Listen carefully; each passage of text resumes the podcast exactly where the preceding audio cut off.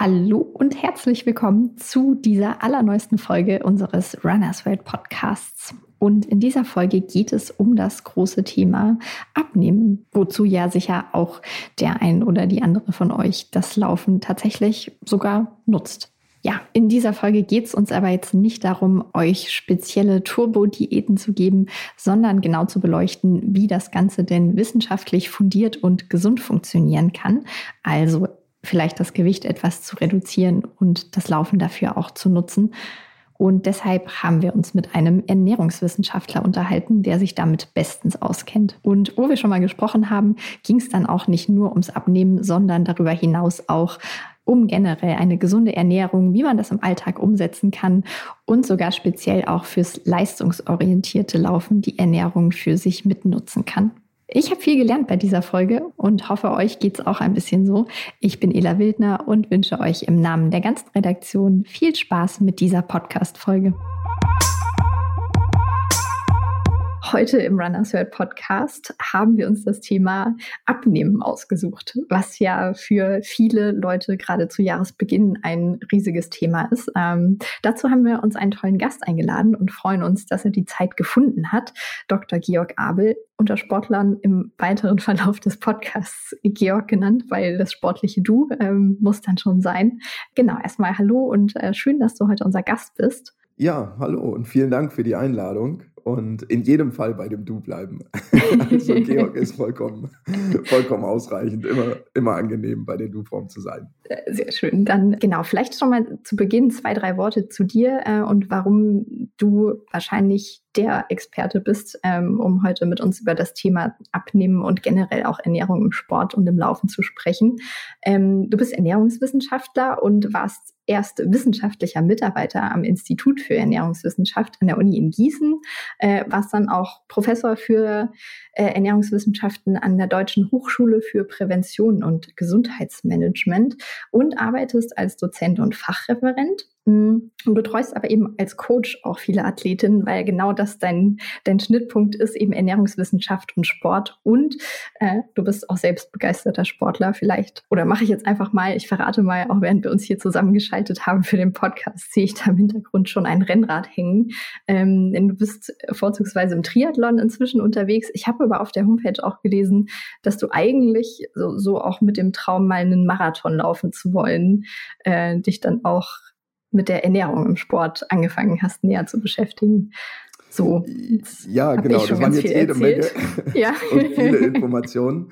Ähm, ganz kurz, bis 2019 war ich noch in Saarbrücken ähm, als, als Professor tätig an der Deutschen Hochschule für Prävention und Gesundheitsmanagement, hatte das dann aber aus privaten Gründen ähm, aufgegeben, also aufgrund äh, örtlicher Gegebenheiten, bin jetzt im Raum Hannover wieder zurück und da als ähm, Dozent und Referent eben unter anderem tätig und da an einer deutschen Klinik für Prävention. Und ähm, ja, äh, Thema, du hast es jetzt gerade noch angesprochen, auf der einen Seite Ernährungswissenschaften ähm, studiert, auf der anderen Seite dann auch irgendwo die Leidenschaft zum Ausdauersport bekommen und das fing damit an, dass ich einmal einen Marathon laufen wollte. Dazu bin ich gekommen ähm, in, einfach durch eine Freundschaft und äh, dann äh, bestand dieses Ziel so im Raum und da war die Ernährung dann zwangsweise ein Thema, mit dem man sich auseinandersetzen mhm. musste. Und ja, dann hatte ich irgendwann Verletzungsschwierigkeiten und Arzt hatte dann auch gesagt, gut, versuch's doch mal mit Triathlon. Vielleicht auch von der Statur eher, ähm, mhm. bin ich da besser aufgehoben und äh, ja, hatte das Rennradfahren dann mit aufgenommen und dann ist aus dem äh, Marathonprojekt irgendwann auch Marathon geworden. Dann kam der Triathlon dazu und in Gießen hatte ich dann gerade während meiner Studentenzeit oder auch im Anschluss während der Promotionszeit super schönes Umfeld, gutes Umfeld, gute Freunde, gute Mannschaft in der Regionalliga, also auf dem Niveau, wo wir uns bewegt hatten im Triathlon-Bereich und das hat sehr viel Spaß gemacht und ähm, natürlich nebenher. Jetzt habe ich so die Seite ein bisschen gewechselt, mache zwar auch noch den Sport, ähm, mhm. aber bin auch auf der anderen Seite dann tätig da bei Trivolution Training, unter anderem als ähm, Coach einmal für den im Triathlon-Bereich und auch was den Bereich dann Ernährung angeht. Ja. Aber die fachlichen Schwerpunkte lagen immer im Bereich ähm, Ernährung und Sport oder Sporternährung. Okay, das heißt, das hat sich bei dir auch irgendwie so ganz natürlich ergeben, dass es Sport und Ernährung irgendwie zusammen kombiniert ist. Genau, Spannend. das sind immer so zwei Punkte. Das eine geht nicht oder, oder sie funktionieren sehr gut zusammen. Und wenn man dann irgendwo leistungsbezogen oder mit Leistungszielen an den Sport herangeht, kommt man gerade im Ausdauerbereich natürlich gar nicht um das Thema Ernährung drumherum. Mhm. Ja, genau. Und andersrum ist es ja auch oft so, dass viele dann bei diesem Abnehmen-Thema, womit ich äh, dann mal einsteigen würde, ähm, viele Leute über das Thema Abnehmen auch zum Laufen kommen. Und ja, es ist, es ist ein großes Thema. Ich weiß gar nicht so recht, wo ich, wo ich anfangen soll. Ähm, ich glaube, viele Leute denken dann einfach so, jetzt, jetzt nehme ich ab, ich esse weniger und ich mache mehr Sport. Ja. Äh, es ist natürlich so eine Sache mit dem, äh, mit dem Thema, wo liegt jetzt so das, das, das Ziel und, und ähm, wer, wer fragt. Ähm, also wenn mhm. jetzt ich natürlich irgendwo eine, eine Person bin äh, oder eine übergewichtige Person habe, die aus gesundheitlichen Gründen, aus medizinischen Gründen vielleicht, also da sprechen wir dann vom Übergewicht oder auch der BMI, der immer noch als ähm, Maß herangezogen wird, ob jemand äh, gesund im übergewichtigen Bereich oder adipösen Bereich sich bewegt, ähm, liegt und sagt, okay, ich möchte mein Körpergewicht reduzieren ähm, was brauche ich dafür? Eine negative Energiebilanz. Das heißt, irgendwo muss ich ja mehr Energie verbrauchen, als ich zuführe. Und das schaffe ich natürlich, indem ich mein Bewegungsverhalten erhöhe. Also immer noch die Muskulatur ja als eine der äh, Bestandteile im Körper oder Körperorgane, die mit den größten Energieverbrauch mit erzeugen können. Und auf der anderen Seite habe ich natürlich die Ernährung und da kann ich die Zufuhr verringern. Von daher vom Gedankengang macht das natürlich auf jeden Fall erstmal Sinn, ähm, mhm. da an beiden Stellschrauben irgendwo ja auch zu drehen oder die mit einzubeziehen. Ähm, Jetzt natürlich so, wenn ich stark übergewichtig bin oder sein sollte, ähm, ist Laufen vielleicht nicht gerade der beste Sport, um einzusteigen, gerade wenn man an die Gelenkbelastung denkt und äh, das hohe Körpergewicht, was man natürlich irgendwo immer wieder dann durch die Gegend tragen muss. Und da gibt es in Anführungszeichen so gelenkschonendere Varianten, mit denen man natürlich beginnen könnte, sein Bewegungsverhalten erstmal zu erhöhen. Ob das Schwimmen ist oder vielleicht auch das Radfahren, wo eben dieser Impact ähm, auf die Gelenke etwas wegfällt.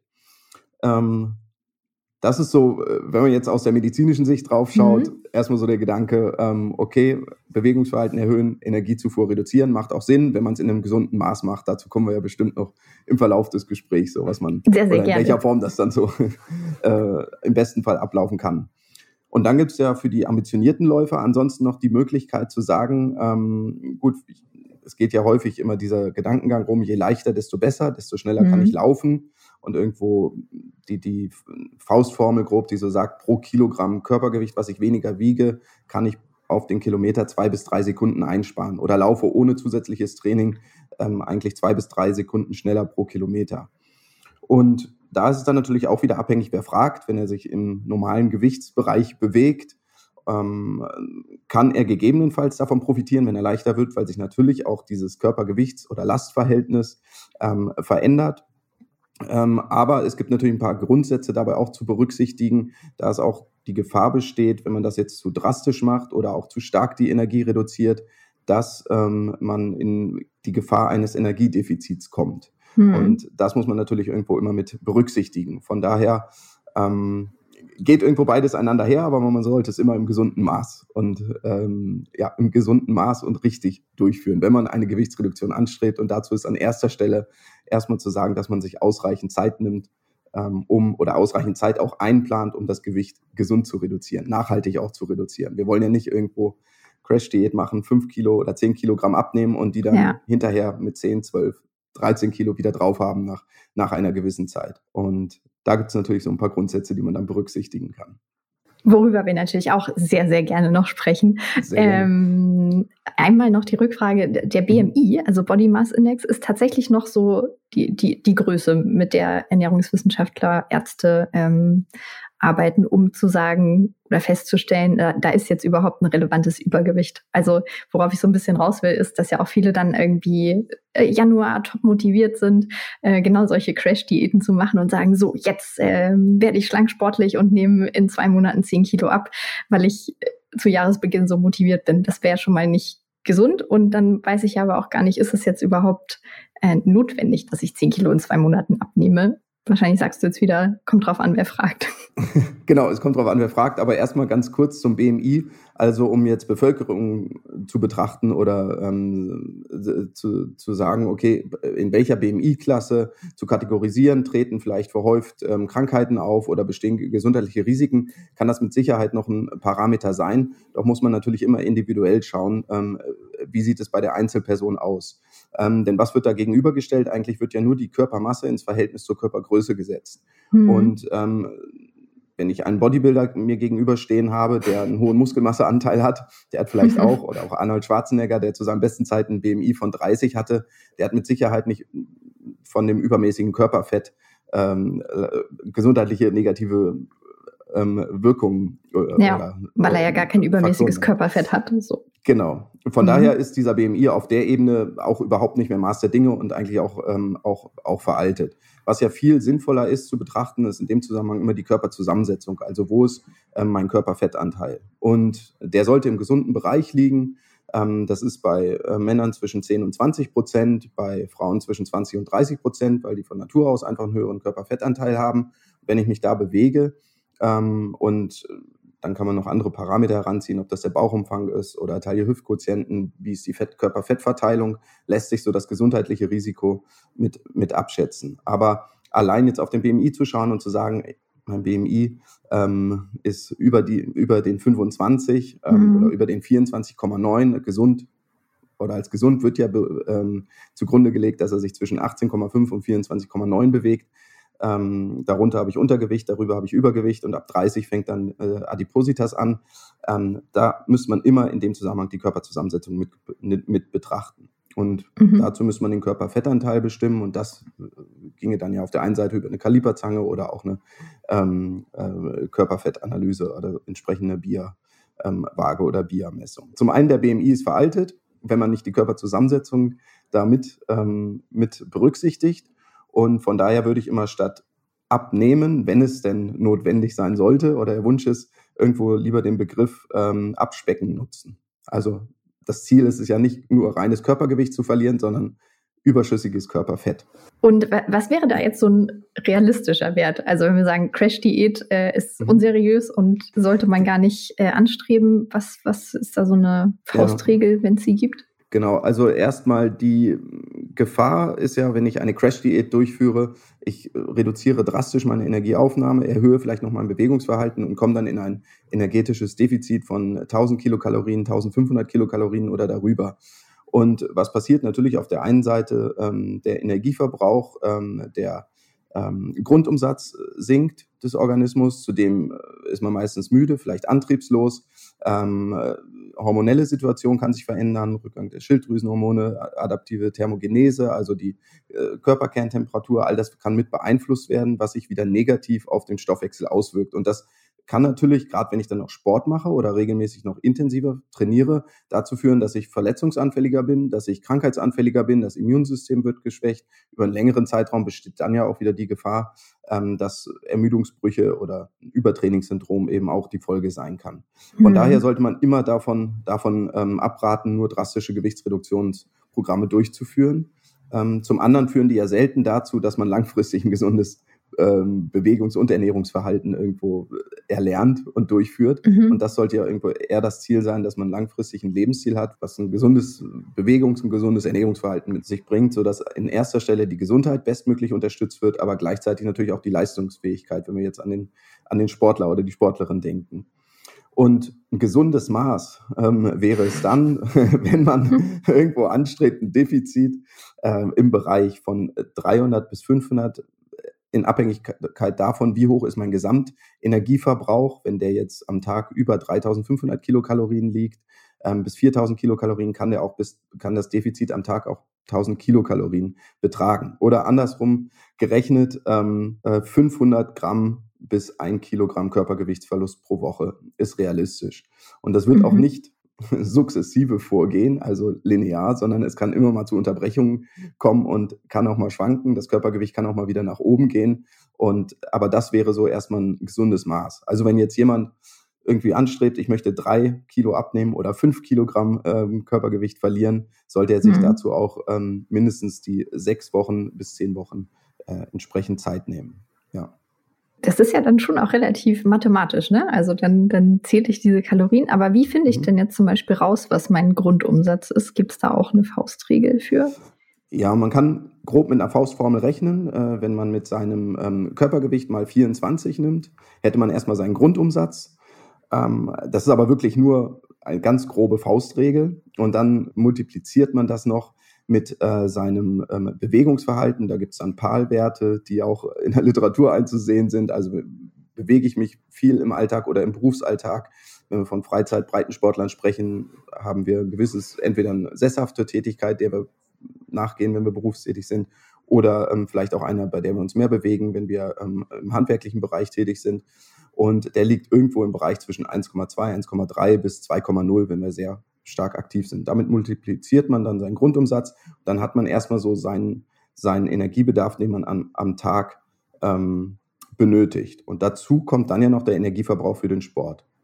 Aber mhm. eine andere Herangehensweise ist, da wird es aber jetzt auch noch mal ein bisschen mathematisch, ähm, wenn es darum geht, ähm, das Thema, also Crash-Diäten oder auch verminderte Energiezufuhr, um Körpergewicht zu reduzieren, steht ja auch immer im Raum, dass ähm, mittlerweile das diskutierte Red S-Syndrom, also das ja. relative Energiedefizit. Und um das zu vermeiden, sollten mindestens immer 30 Kilokalorien pro Kilogramm körperfettfreier Masse zugeführt werden. So. Und, aber da muss ich auch meinen Körperfettanteil genau kennen. Genau, genau. Und das wäre so das, das äh, unterste Level, wenn ich, ähm, äh, oder was in der Literatur diskutiert und angegeben wird, wenn es darum geht, Körpergewicht zu reduzieren und gleichzeitig Sport zu machen. Dazu kommt dann aber immer noch die Energie, die ich zuführen muss ähm, durch meine Trainingseinheiten, die ich absolviere um sein Körpergewicht zu halten und gleichzeitig zu trainieren, wird, wird eine Menge vorgegeben, die liegt im Bereich von 40 bis 45 Kilokalorien pro Kilogramm körperfettfreie Masse. Vielleicht kann man das mal so exemplarisch, wenn man es mal so durchrechnet. Angenommen, wir haben eine 70 Kilogramm Person und die ähm, hätte jetzt einen Körperfettanteil von 15 Prozent. Dann mhm. wären das äh, 10,5 Kilo, wenn ich jetzt richtig gerechnet habe. Wenn ich die abziehe von den 70 Kilogramm, sind das körperfettfreie Masse von 59,5 Kilogramm. Mhm. So, und die müsste ich jetzt mit 30 multiplizieren. Ähm, das liegt dann irgendwo im Bereich von 1800, 1900 Kilokalorien. Also das wäre die Energiemenge, die ich aber mindestens zuführen müsste, um auch nicht diese Gefahr zu laufen, in ein relatives Energiedefizit zu kommen, was ja mit gesundheitlichen negativen Wirkungen meist verbunden ist. Oder ähm, wenn ich mich bei den 40 Kilokalor Kilokalorien pro Kilogramm Körpergewicht ähm, bewege, wäre das ähm, im Bereich bis zwischen 1900 und 2400 Kilokalorien, die ich mindestens zuführen müsste, nur mhm. um mein Körpergewicht zu halten oder auch dann etwas zu reduzieren. Und dazu kommt dann immer noch die jeweilige Energiemenge, die ich durch mein Training ähm, zusätzlich verbrauche was dann ja pro Stunde laufen irgendwo im Bereich zwischen Abhängigkeit der Intensität, der Körperzusammensetzung, Körpergröße und so weiter zwischen 500, 700, 800 oder bis zu 1000 Kilokalorien, vielleicht wenn man jetzt einen sehr intensiven Tempodauerlauf machen würde, mhm. liegen würde. Das müsste man aber da auf diesen Energieverbrauch noch ähm,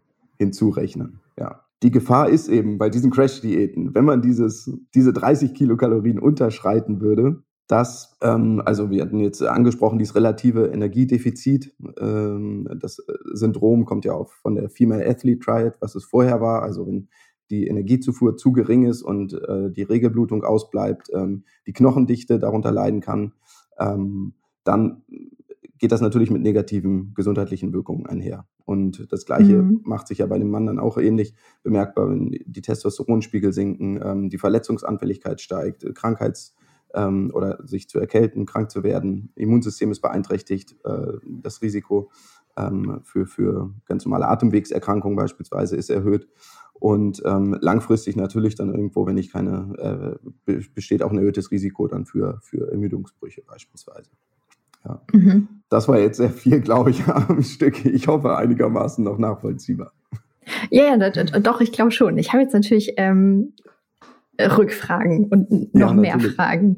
Also ähm, genau, man, man kann das alles genau berechnen. Es ist auch cool, solche Formeln an der Hand zu haben, glaube ich, ähm, weil ich, ich weiß nicht, wie, wie, inwieweit man dem Körper vertrauen kann. Ähm, mhm. Also ich kenne es jetzt zum Beispiel von mir selbst, wenn ich in der Marathonvorbereitung bin, dann bekomme ich unglaublich viel Hunger. Und dann denke ich oft, boah, das ist jetzt eigentlich, habe ich so viel Hunger, so, so, viel kann ich aber dann auch gar nicht gelaufen sein. Gibt es da Untersuchungen zu, dass man einfach nach, nach Hungergefühl ähm, sich ernähren könnte und dann wäre alles gut oder trickst einen der Körper da auch so ein bisschen aus? Hm. Also inwieweit der Körper einen austrickst, ähm, ist so die eine Sache. Generell finde ich den Ansatz sehr gut, wenn man nach Hunger und Sättigung handeln kann und sich ernähren kann. Vorausgesetzt natürlich, dass es noch natürlich reguliert. ist. und häufig ist ja gerade so das Ernährungsverhalten auch durch, ähm, durch bestimmten Verhaltensweisen oder Gewohnheiten einfach geprägt. Also ich kenne es von mir selber auch, abends irgendwo oder wenn ich nach Hause komme, ist fiel mir eine Zeit lang ganz schwer, dann nicht zum Stück Schokolade oder irgendwas zu greifen, egal ob das jetzt vor oder nach der Trainingseinheit war. Das ist mhm. auch erstmal im Allgemeinen nicht schlimm, aber es beschreibt ja einfach nur so einen Teil der Gewohnheit. Aber wenn das natürliche ähm, Hunger- und Sättigungsempfinden äh, funktioniert, ähm, spricht da in der Regel gar nichts dagegen, danach zu handeln und danach zu, ähm, danach zu, ähm, sich danach zu ernähren. Wenn das Ziel jetzt ähm, ansonsten, also wenn man sich jetzt auch loslosen möchte, gerade von, den, von der mathematischen Annäherung, die ja vielleicht immer ein bisschen abstrakt klingt, ähm, könnte man sich andersrum auch einfach fragen, okay, bei welchem Körpergewicht fühle ich mich eigentlich wohl, werde ich wenig krank und habe vielleicht äh, oder habe auch meine besten Trainings- oder Wettkampfergebnisse gebracht. Und das mhm. sind ja auch schon so Indi Indikationen, und vor allen Dingen auch noch ein wichtiger Punkt dabei, kann ich dieses Körpergewicht halten, ohne ständig eine Reduktionsdiät durchzuführen. Ähm, und mhm. da hat jeder so irgendwo, würde ich vermuten, und jeder, der sich ein bisschen mit dem, mit, mit Laufen, mit Sport ähm, auseinandersetzt, kennt ja in der Regel auch so sein Körpergewicht und das schwankt im Alltag zwischen ein bis drei Kilo in Abhängigkeit, wie voll sind meine Glykogenspeicher, was habe ich gegessen, wie viel habe ich getrunken und auch vom Flüssigkeitshaushalt. Ähm, schwankt das ja leicht, wenn man das mal so verfolgt über eine oder zwei Wochen zwischen ein bis drei Kilogramm. Und da kann es ja sein, wenn, das, wenn wir uns jetzt vorbereiten auf Marathon, ähm, meine beste Leistung erbringe ich vielleicht trotzdem, aber wenn ich nochmal zwei Kilogramm leichter bin, ohne dass ich dann gleich die Gefahr laufe, ähm, mich zu verletzen oder krank zu werden. Und dann kann man natürlich anstreben zu sagen, gut, diese zwei, drei Kilo möchte ich mein Körpergewicht noch reduzieren. Häufig passiert das ja auch von alleine wenn ich das Trainingsvolumen erhöhe, gerade in der äh, Vorwettkampfphase ähm, bis, zum, bis zum Tapern hin.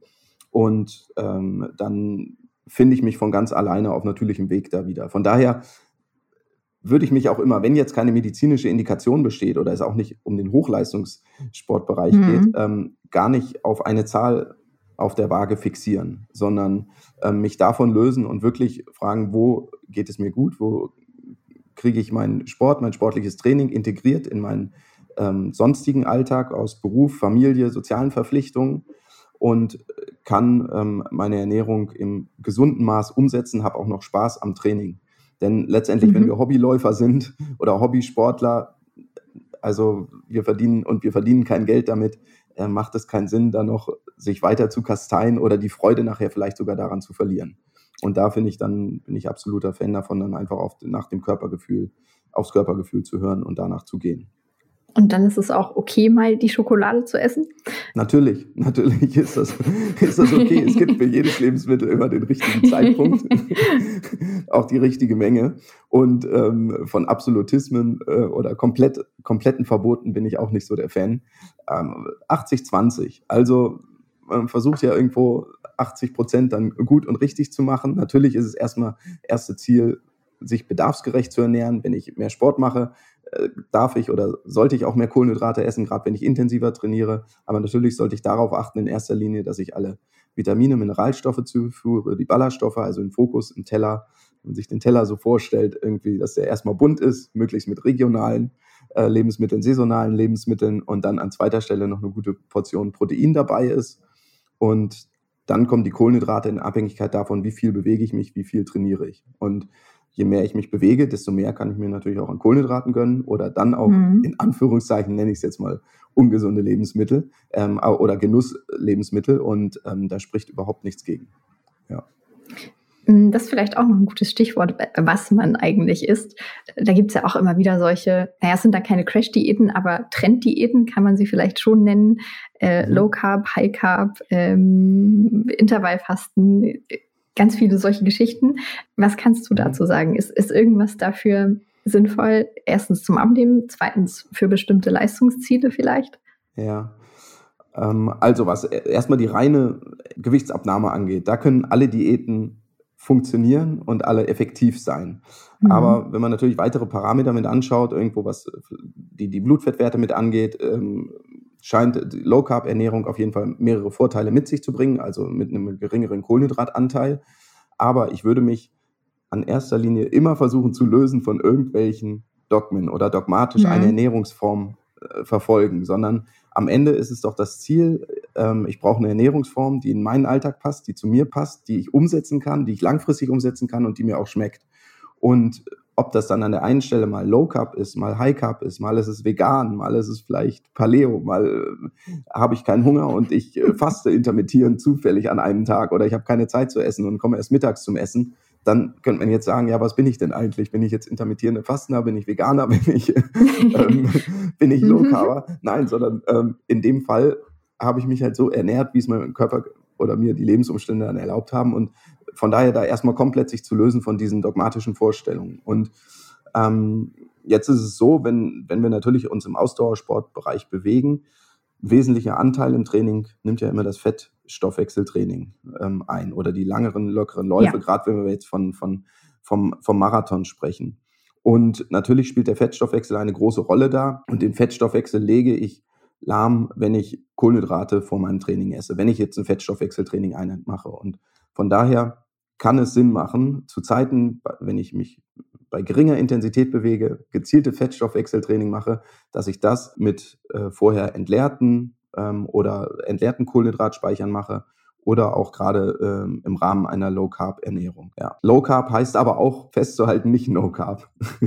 Weil ja auch im Endeffekt überall ein gewisser Kohlenhydratanteil drin ist, oder? Also es ist ja auch total schwer, Lebensmittel zu finden, die wirklich zu 100 Prozent aus Protein bestehen würden oder nur Protein und ein bisschen Fett ja, äh, genau, auf der einen Seite das und ähm, dieser Makronährstoff spielt gerade für, für Ausdauersportler natürlich ist es immer noch der effizienteste und wichtigste Energielieferant. Also man sollte sie nie ganz aus dem Speiseplan streichen, aber man kann gezielt mit der Zufuhr spielen. Wenn man sagt, ich möchte ein Fettstoffwechseltraining machen, habe an dem einen Tag ein intensives Intervalltraining gemacht.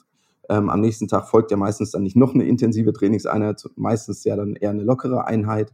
Ähm, und ich nach dieser intensiven Trainingseinheit nehme ich nur vermindert äh, Kohlenhydrate oder führe ich nur vermindert Kohlenhydrate zu, achte aber darauf, dass ich Proteine und auch meine Vitamine, Mineralstoffe zuführe und mache dann am nächsten Tag eine lockere Trainingseinheit, ohne vorher noch viele Kohlenhydrate zuzuführen. Und da kann ich natürlich nochmal einen zusätzlichen Reiz setzen auf mein Fettstoffwechseltraining. Und das kann man natürlich, je länger die Ausdauerbelastung ist, im Triathlon, Ultrabereich oder auch für den Marathonläufer, wenn der Fettstoffwechsel trainiert werden soll, kann man damit natürlich gezielt spielen. Und Vielleicht auch gerade bei Personen, die weniger Zeit haben im Alltag, kann das Sinn machen, da man zusätzlich diesen Trigger oder diesen, diese Wirkung durch die Ernährung ähm, natürlich noch unterstützen kann oder den Fettstoffwechsel nochmal zusätzlich mit unterstützen kann. Genau, ich wollte noch einmal, also ich halte es für unwahrscheinlich, dass Leute, die unseren Podcast hören, noch nie von Fettstoffwechsel gehört haben. Mhm. Ähm, aber vielleicht sagen wir es trotzdem nochmal, falls es ein oder zwei äh, Leute gibt, die uns hören, ähm, die das noch nicht wissen. Also Fettstoffwechsel meint, dass der Körper dann unter Belastung in der Lage ist, Energie aus den eigenen Fettreserven zu ziehen. Richtig? Genau, genau. Das sind ja dann primär die ähm, Fette oder, oder, die Fettsäuren, die dann verstoffwechselt werden, entweder aus dem Fettgewebe oder auch die, die wir in der Muskulatur selbst eingelagert haben und die werden dann unter ähm, Sauerstoff verbraucht. Deswegen findet der Fettstoffwechsel ja nur bei geringer Intensität statt oder primär bei geringerer Intensität, weil wir immer ausreichend Sauerstoff zuführen müssen, um Fette nachher für die Energiebereitstellung ähm, zu nutzen. Und daher die lockeren, lockeren Trainingseinheiten. Der Körper lernt, Fette zu verstoffwechseln. Also, oder wenn man es bildlich sich vorstellen möchte, es werden die Fabriken in den Zellen aufgebaut, um Fette zu verstoffwechseln. Ja. Und dafür muss ich dann ganz fies morgens früh aufstehen, nichts essen und laufen gehen, damit ich einen sogenannten Nüchternlauf mache. Geht's nur so? Äh, also, ja, es geht nicht nur so. Äh, Im Prinzip haben wir ja bei jeder Trainingseinheit bei geringer Intensität immer an, anteilig den Fettstoffwechsel. Wir können ihn natürlich noch zusätzlich unterstützen, wenn wir jetzt die Low-Carb-Ernährung, die Kohlenhydrate im Vorfeld weglassen oder auch durch das äh, von dir angesprochene Nüchtern-Training. Ähm, das kann man ruhig nutzen, also gerade jetzt für, für fortgeschrittene Läufer. Ich würde aber auch da immer in dem Bereich von einer Dreiviertelstunde bis Stunde mich bewegen und dann mhm. schon auch darauf achten, ähm, zumindest oder spätestens dann im Anschluss darauf zu achten, auch ausreichend Energie und auch wieder Kohlenhydrate dann zuzuführen. Ähm, einfach um diese Gefahr des Energie ähm, relativen Energiedefizits zu vermeiden ähm, oder auch die negativen Wirkungen für das Immunsystem, Gesundheit und so weiter, Verletzungsanfälligkeit. Mhm. Aber ähm, ab und an eingebaut, Nüchternlauf, ähm, für die meisten Personen spricht nichts dagegen. Ähm, wobei man da vielleicht auch nochmal etwas unterscheiden müsste zwischen Frau und Mann. Dass ähm, Frauen eventuell etwas sensibler darauf reagieren und von daher mit Vorsicht sich an sowas rantasten sollten. Und man kann natürlich auch vor so einer Einheit, wenn es äh, ein paar Nüsse sind, eine Handvoll Nüsse sind, ähm, die den ähm, Insulin- oder ja, Blutzuckerspiegel nicht so stark ansteigen lassen, zuführen. Oder wenn man was im Magen haben möchte zur Gewöhnung, auch äh, ein bisschen Quark, etwas Joghurt ähm, mit ein paar Nüssen dazu oder Nussmus. Das wäre ja auch noch in Ordnung oder ein paar Beeren noch da mit drin. Ähm, dass man, äh, dass der Körper zumindest die Aminosäuren zur Verfügung hat, dass man hier nicht Gefahr läuft, irgendwo ähm, ja dann doch äh, mit negativen äh, Wirkungen für die Gesundheit herausgeht. Also ob das das hormonelle, ähm, die hormonellen Wirkungen sind ähm, oder auch äh, in dem Moment dann dieses Energiedefizit provoziert. Was man mhm. vermeiden sollte beim nüchtern Laufen, sind auf jeden Fall Intensitäten. Also wenn, dann sollten sie wirklich nur bei geringer Intensität stattfinden. Ja. Und dann in der Dauer dreiviertel Stunde bis Stunde beim Laufen. Beim Radfahren kann man das nachher auch auf anderthalb oder vielleicht auch bis zwei Stunden ausdehnen. Aber auch dann sollte man schon irgendwann sehen, dass man äh, Energie, Kohlenhydrate äh, dann zumindest im, im, in einer Mindestmenge mit zuführt. Das hat man sich ja dann vorher ausgerechnet. Nein, ja. also äh, vielleicht äh, kann man kann man ja durchaus machen. Ähm, was man auch gut ausrechnen kann, ist ja die die Wettkampfverpflegung. Also es ist jetzt mhm. ganz weit weg vom Thema Abnehmen, aber ähm, ich glaube, damit kennst du dich auch ziemlich aus und das ist ja auch ein super spannendes Thema. Also wenn man jetzt wirklich äh, ambitionierter läuft, ähm, dann geht's ja auch irgendwann nicht mehr ohne eine gute Verpflegung, wenn man wirklich eine gewisse Leistung bringen will. Und ja. ähm, also ich mache das nicht, aber ich weiß, dass viele Leute es tun, sich das auszurechnen, wie viel Kohlenhydrate sie dann pro Stunde aufnehmen können und dann auch müssen und in ihre mhm. Gels packen äh, oder in die Trinkflasche im Zweifel. Ja, ähm, in jedem Fall. Also in jedem Fall. Jetzt ist es natürlich auch wieder davon abhängig, wie lang ist meine Belastung oder meine Wettkampfdauer. Ähm, wenn ich mich im Marathon irgendwo in der Zeit bewege, gut, wenn man jetzt sehr ambitioniert ist im Amateurbereich, zweieinhalb Stunden oder bis drei Stunden auch, das ist ja schon eine Range, da ist man ja wirklich schon sehr flott und sehr ambitioniert unterwegs ähm, auch von drei bis vier Stunden und auch darüber ähm, haben wir natürlich irgendwo einen Zeitraum von vier, sagen wir jetzt mal zwischen drei und ähm, fünf Stunden oder viereinhalb Stunden, wo sich äh, ein Großteil bewegt, ähm, ist man unterwegs. Und ähm, die körpereigenen Glykogenspeicher, Kohlenhydratspeicher sind nun mal begrenzt. Also ähm, nach 90 Minuten circa sind die ja aufgebraucht. Und da macht es, deswegen muss man sich dann zwangsweise ja Gedanken machen darüber, irgendwo Kohlenhydrate zuzuführen, um Rest der Distanz ähm, zurücklegen zu können. Bei der Lau beim Laufen ist natürlich die größte Herausforderung darin, wir haben immer den Impact, äh, das äh, mhm. Durchschütteln des Magen-Darm-Traktes, was die Verträglichkeit angeht. Von daher, wenn man ambitioniert an die Sache rangeht, sollte man da auch auf jeden Fall äh, das immer im Training im Vorfeld üben und ähm, trainieren. Zum einen mit den Präparaten oder Produkten, die angeboten werden, dann im jeweiligen Wettkampf, den man anstrebt, oder auch mit seiner eigenen Verpflegung, was das Handling angeht, aber auch die Aufnahmemenge. Und wenn es gut geht und gut trainiert ist, da hat jeder aber auch seine individuelle Verträglichkeit, können das 40 bis 60 Gramm, die man beim Laufen noch gut an Kohlenhydraten zuführen kann, sein. Wenn das ähm, beim Radfahren kann man auch in die Richtung von 90, 100 Gramm bis 120 Gramm Kohlenhydraten pro Stunde zuführen. Ähm, beim Laufen eben, wie gesagt, aufgrund der Erschütterung und ähm, ähm, ist es meistens etwas schwieriger oder die Kohlenhydrataufnahme dann auch etwas reduziert. Und das wäre dann so ein Maß, ähm, zu sagen, nach, nach dem Start, man, das Ding ist, man darf natürlich auch nicht erst nach den 90 Minuten nach Startbeginn mit der Verpflegung mhm. ähm, starten, sondern wirklich mit dem Startschuss quasi und nach, an den Verpflegungsstellen dann sofort anfangen mit der Verpflegung, damit nachher nicht der bekannte Mann mit dem Hammer kommt. Und dann mhm. ähm, darauf achten, eben diese 40 bis 60 Gramm äh, Kohlenhydrate, wenn es geht, zuzuführen. Das sind dann irgendwo ähm, zwei bis drei Gels müssten das so grob sein, wenn man so von einem Standardgel ausgeht, das äh, 25, ähm, äh, ja, 25 bis 30 Gramm Kohlenhydrate enthält. Ähm, so viel, darauf sollte man dann schon achten, dass man das pro Stunde dann zuführt. Das war, glaube ich, die Frage, oder? Das war die Frage. Das war jetzt unser Exkurs in den äh, Spitzensport sozusagen. Ja. Genau, da ist man dann im Prinzip schon äh, wahrscheinlich über das Stadium, ich möchte ein bisschen abnehmen mit Laufen hinaus. Ähm, ich wollte noch mal auf deine Coaching-Tätigkeit kommen. Also du betreust mhm. ja auch viele Athletinnen und Athleten mhm. Ähm, mhm. in Ernährungsfragen. Vielleicht kannst du da auch noch so ein bisschen aus dem Nähkästchen plaudern. Was sind so die Fragen, mit denen sich die Sportlerinnen und Sportler beschäftigen? Also was sind die Anliegen, Schwierigkeiten und kannst du vielleicht auch ein paar der Tipps ähm, hier im Podcast verraten? mit Sicherheit. Also ein Teil haben wir jetzt gerade auch wirklich schon schon mit angesprochen. Äh, ein wichtiges Thema ist, gerade wenn es ja um, die, um Langdistanz-Triathlon geht, ist einfach die Ernährung und die Verpflegung im Wettkampf. Und eins der größten Fehler, deswegen hatte ich es eben auch explizit schon einmal gesagt, ist das Austesten der Wettkampfernährung. Ähm, und mhm. äh, das kann ich auch aus eigener Erfahrung ähm, äh, berichten. Es äh, endet schnell auf dem Dixie-Klo, wenn man das nicht vorher probiert hat. Mhm. Und, und wenn man es geübt hat, ähm, weil wir brauchen einfach diese, die, die Kohlenhydrate dann, um über diese Distanz zu kommen. Ein weiterer Punkt, der jetzt aber gerade in den letzten ähm, Jahren immer noch so verstärkt wurde, ist auch immer die Angst vor den Kohlenhydraten. Ja, äh, tatsächlich. Ja, ja, okay. ist immer noch ist immer noch präsent. Irgendwie Kohlenhydrate ähm, sind sind schlecht, zerstören den Fettstoffwechsel oder sind nicht gut. Aber nein, es ist immer noch der effizienteste ähm, Energielieferant, Energieträger, den wir den wir beim Sport haben. Und natürlich müssen wir die Verträglichkeit ähm, und auch die Zufuhrmenge äh, unserem Belastungsprofil anpassen. Trainiere ich viel und intensiv, dann ähm, muss ich auch auf die Kohlenhydrate äh, zurückgreifen. Und ähm, ich kann sie aber gezielt weglassen, wenn ich weiß, ich habe jetzt nur eine lockere Trainingseinheit vor mir. Also da ist eher so das Stichwort, dass man mit den die Kohlenhydrate periodisiert oder dem ähm, der Trainingsintensität äh, und den Trainingstagen entsprechend anpasst. Und da mhm. gilt einfach immer bei intensiven Trainingseinheiten immer verpflegen und ähm, entsprechend Kohlenhydrate zuführen. Mhm.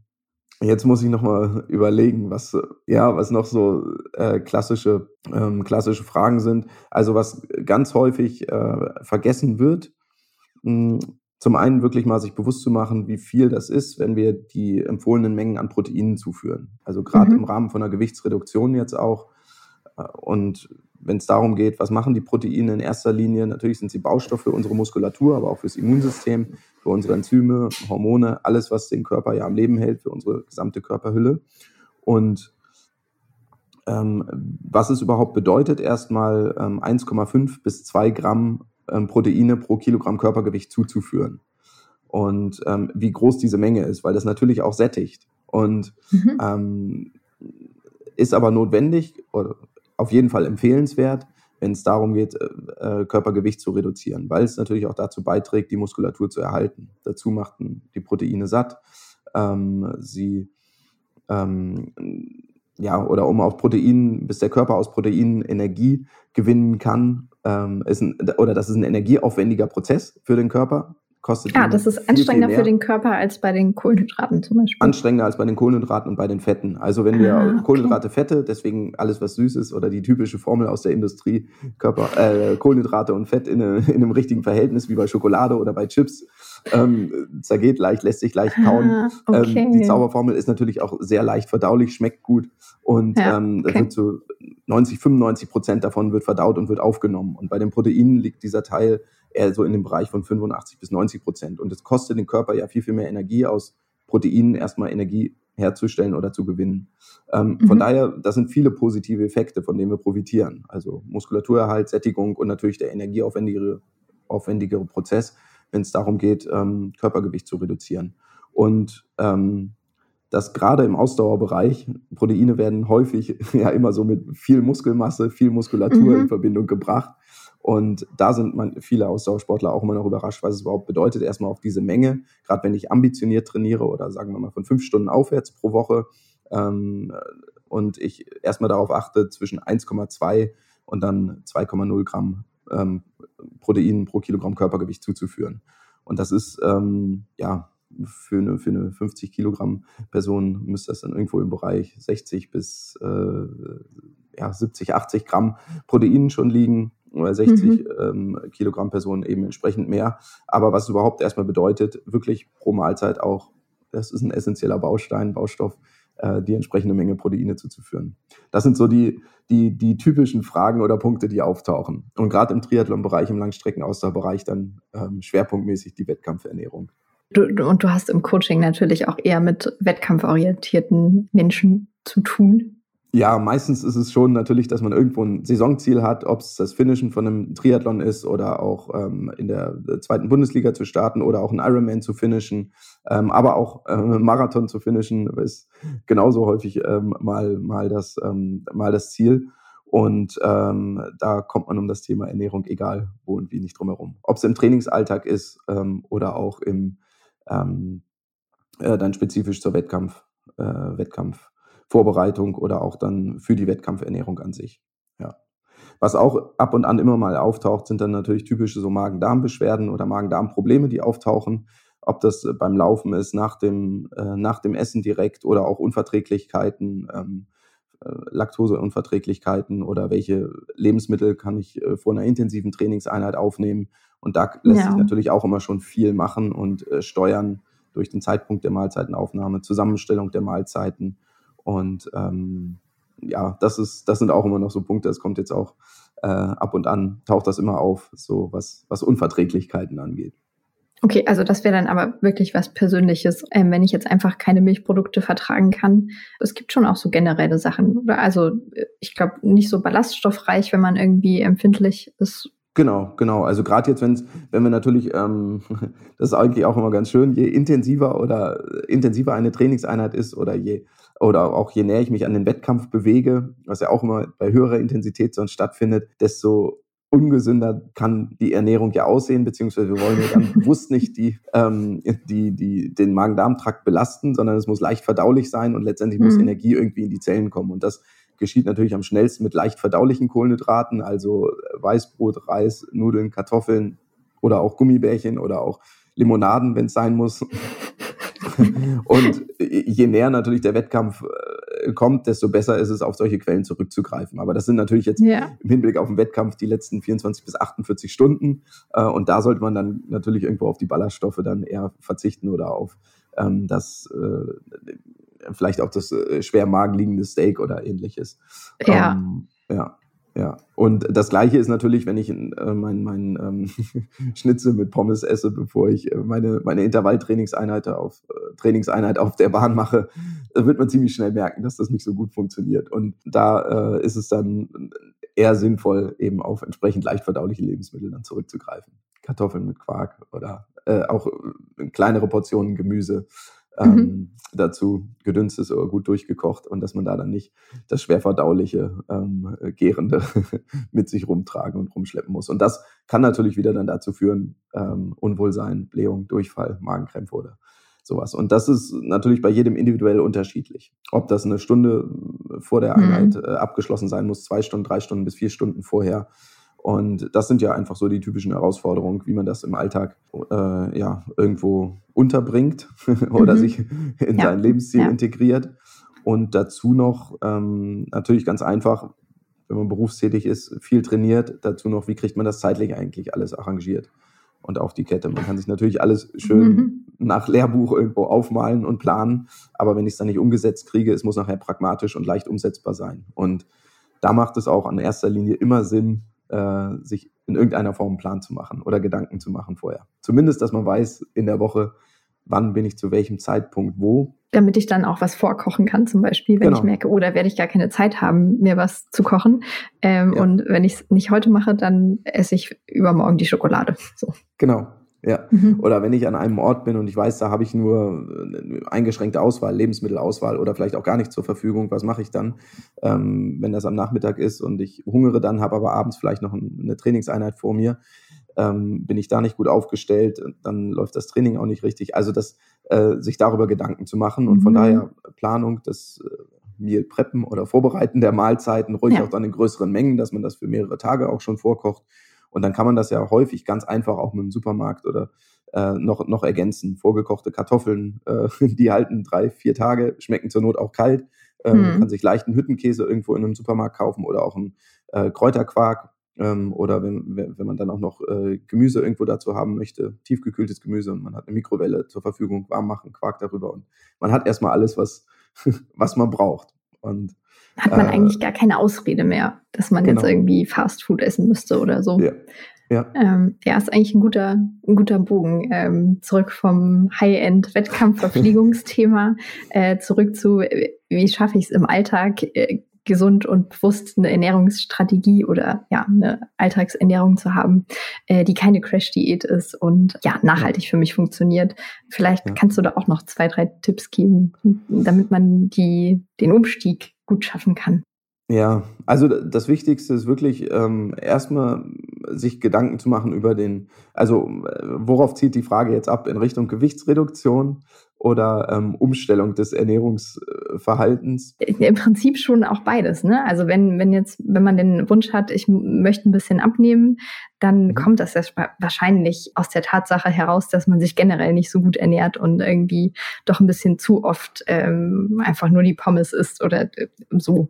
Mhm. Und wenn man da jetzt irgendwie das angehen möchte und sagt, ich möchte generell mich gesünder ernähren und dadurch auch ein paar Kilo dann weniger wiegen, wie, wie mhm. schafft man das dann doch nicht wieder in alte Muster zu verfallen?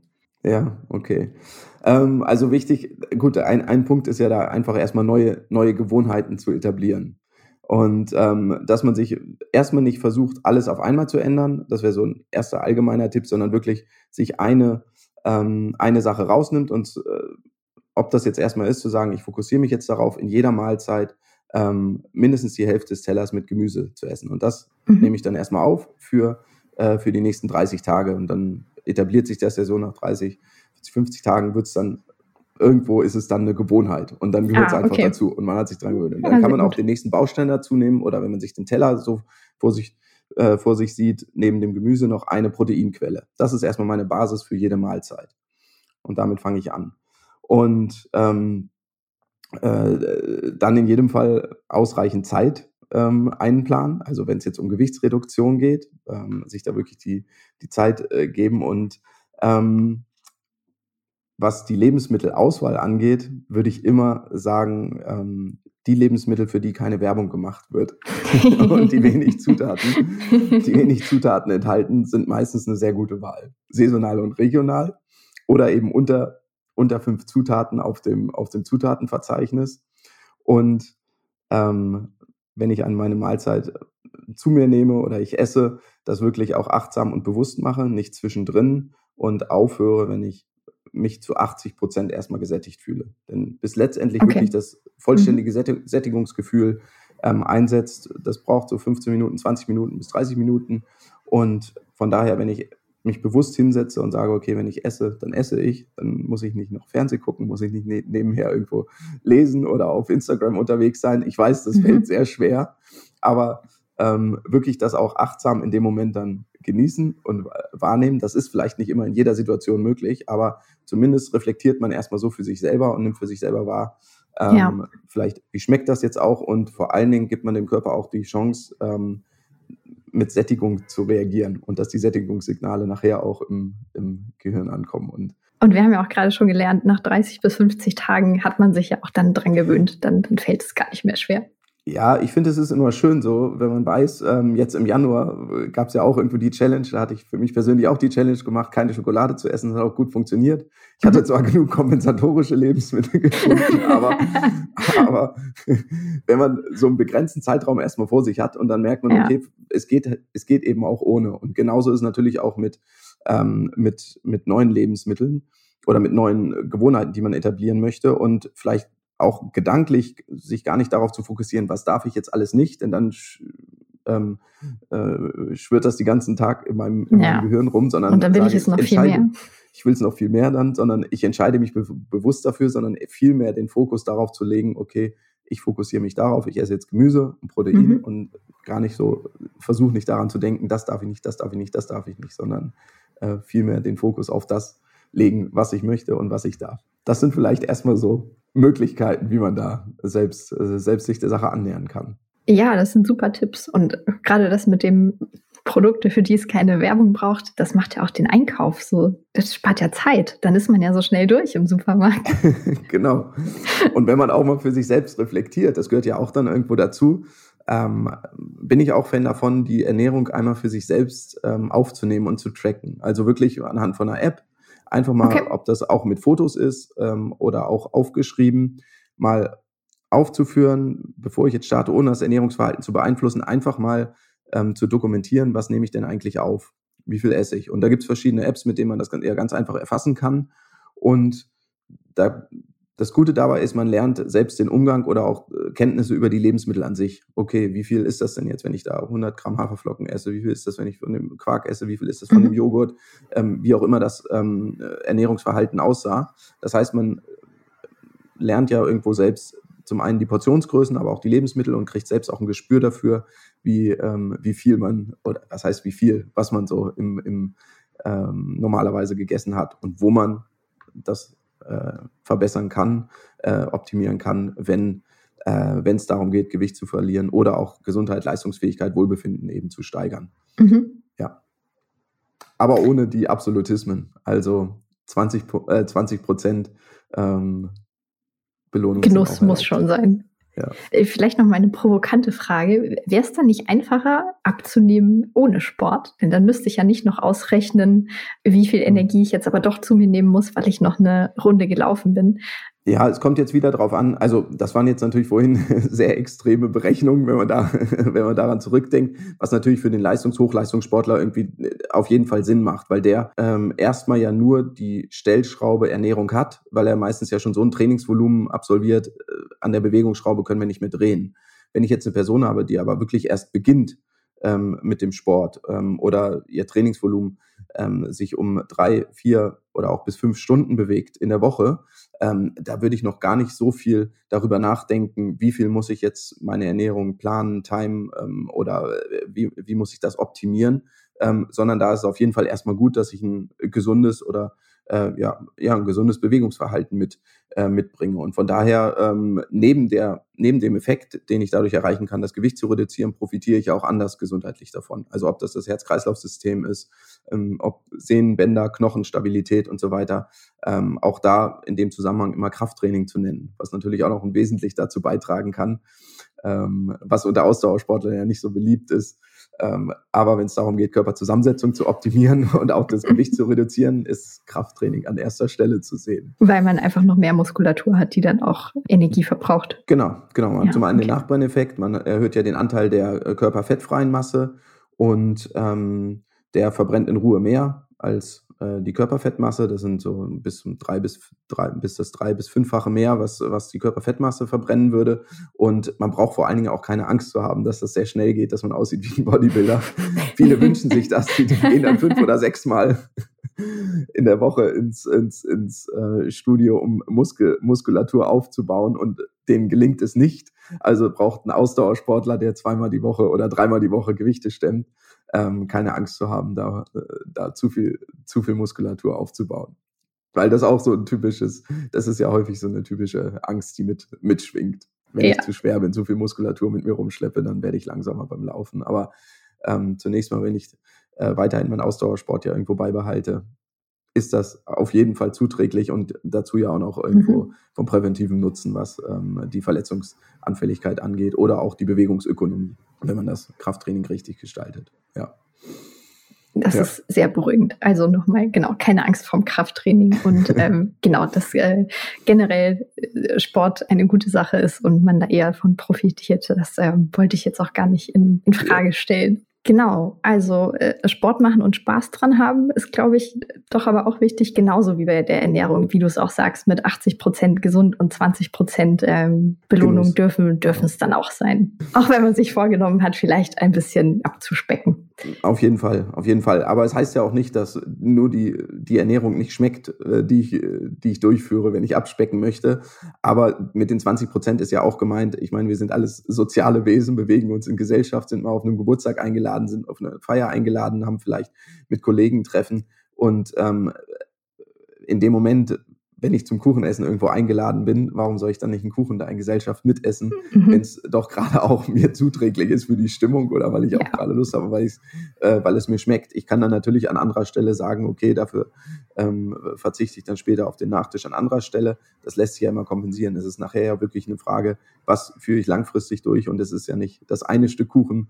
Ähm, was, was mich nachher übergewichtig werden lässt ja. oder vielleicht meinen Abnehmerfolg ähm, reduziert, sondern es sind ja, wenn dann die Gewohnheiten, die ich langfristig durchführe. Und ähm, das wäre immer der erste Ansatz irgendwie, wie kriege ich es ähm, hin, langfristig äh, einen Lebensstil, Ernährungsweise, Bewegungsweise zu finden, die für mich gesund ist. Ähm, und damit schließe ich natürlich auch immer die ähm, psychische Gesundheit mit ein. Also ich darf mhm. mich nicht den ganzen Tag kasteien und äh, das Gefühl haben, einschränken zu müssen, sondern ähm, äh, es muss in mein Lebenskonzept, Lebenssituation passen. Ja. ja. Ich habe noch drei, ja, drei Fragen. Mhm. Die erste Frage ist, ähm, Was möchtest du, welche Botschaft in Sachen Ernährung möchtest du noch in die Welt rausschicken, nach der ich jetzt noch nicht gefragt habe, wo du dachtest, das möchte ich aber unbedingt im Podcast sagen, weil das ist so wichtig, das sollte jeder und jede wissen. Oh, das ist, ähm, ähm, das ist eine gute Frage. Am wichtigsten wäre es mir eigentlich zu sagen, wirklich nicht dogmatisch eine Ernährungsform äh, zu äh, folgen zu müssen und das äh, oder die, die, zu verfolgen, ähm, sondern dass, dass die, die am Ende geht es darum, sich bedarfsgerecht zu ernähren. Und das ist für jeden individuell und unterschiedlich. Und es gibt nicht für oder andersrum, es gibt nicht eine die richtige, die beste Ernährungsform, die für jeden zu jedem Zeitpunkt in jeder Situation passt. Und von daher sich da auch komplett ähm, von, von Dogmen, ob Low Carb, High Carb, Vegan, Paleo ähm, und so weiter zu lösen.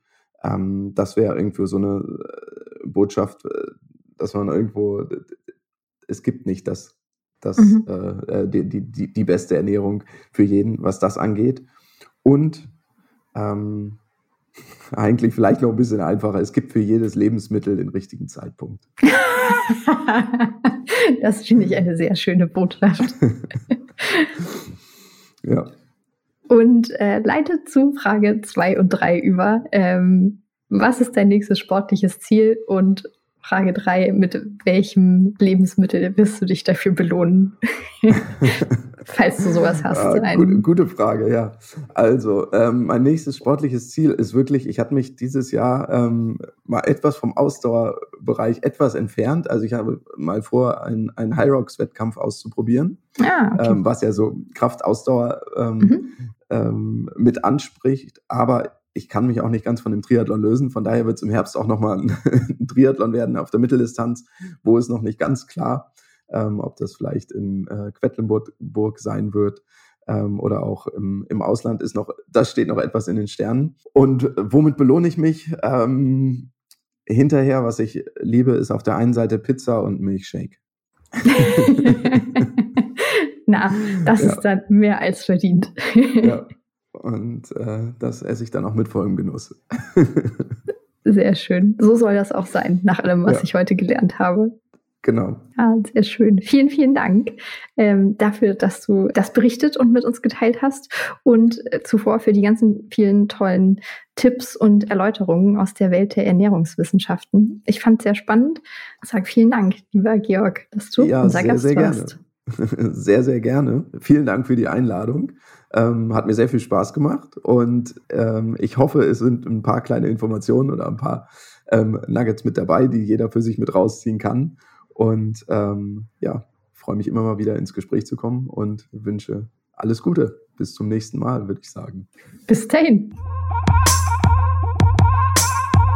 Ja, das war also das Gespräch aus dem Kosmos der Sporternährung. Vielleicht war ja für euch die ein oder andere neue Info dabei oder spannende Erkenntnis, auch wenn ihr euch schon mal mit dem Thema befasst habt. Wenn ihr euch noch nicht damit befasst habt, unseren Podcast zu abonnieren, dann macht das doch gerne mal, denn dann verpasst ihr auch die nächste Folge nicht. Die gibt's dann wieder hier in zwei Wochen und wir freuen uns, wenn ihr wieder reinhört.